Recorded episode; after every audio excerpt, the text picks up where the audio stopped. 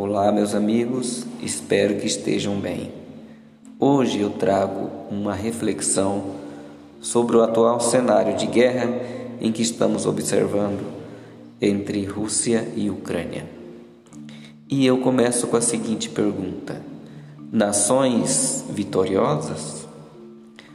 No momento, março de 2022, uma série de críticos, entre aspas, apontam a Rússia como a grande conquistadora e alguns ousam dizer que ela dominará o mundo.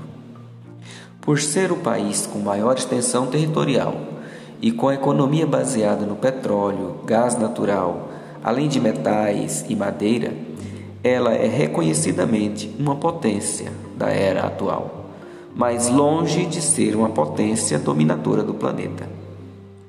Essa ideia de dominar o mundo é um clichê utilizado pelos incautos. Os domínios sempre existiram e seguem sempre uma fórmula: origem, crescimento, apogeu e declínio, com períodos variados de acordo com a época e o povo. Os mongóis, desorganizadamente, já foram o mais extenso império do planeta. Conhecidamente, os impérios babilônico, persa, grego, romano, árabe tiveram seus períodos de supremacia. Com as grandes navegações, os impérios espanhol, português e inglês também tiveram seus dias de glória. Em uma era mais contemporânea, ouvimos as sentenças: os Estados Unidos vão dominar o mundo, a China vai dominar o mundo. E agora, conspiradores de fundo de quintal afirmam: a Rússia vai dominar o mundo. Ou mais inconsequentemente, a Rússia iniciou a Terceira Guerra Mundial. Não sou um especialista em geopolítica e reconheço ser um atrevimento comentar sobre questões tão complexas e que merecem um estudo histórico-político bem aprofundado. Mas a breve análise histórica dos domínios nos mostram que a força de povos e nações são transitórias.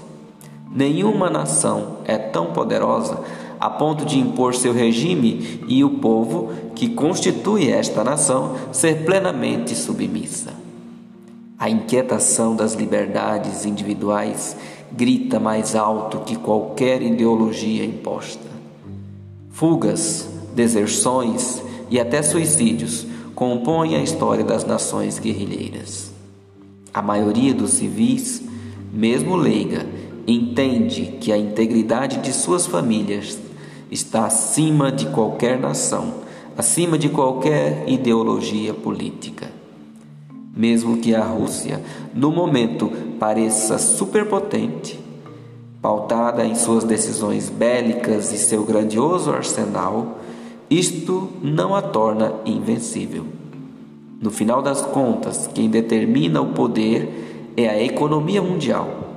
Este complexo de importações e exportações, este fluxo entre procura e oferta, este frenesi entre produção e escassez. E aquele que tiver mais a oferecer é o que se destacar, destacará em poder. Mesmo que as armas emanam medo, as consciências destemidas nunca desistirão. Abraços reflexivos.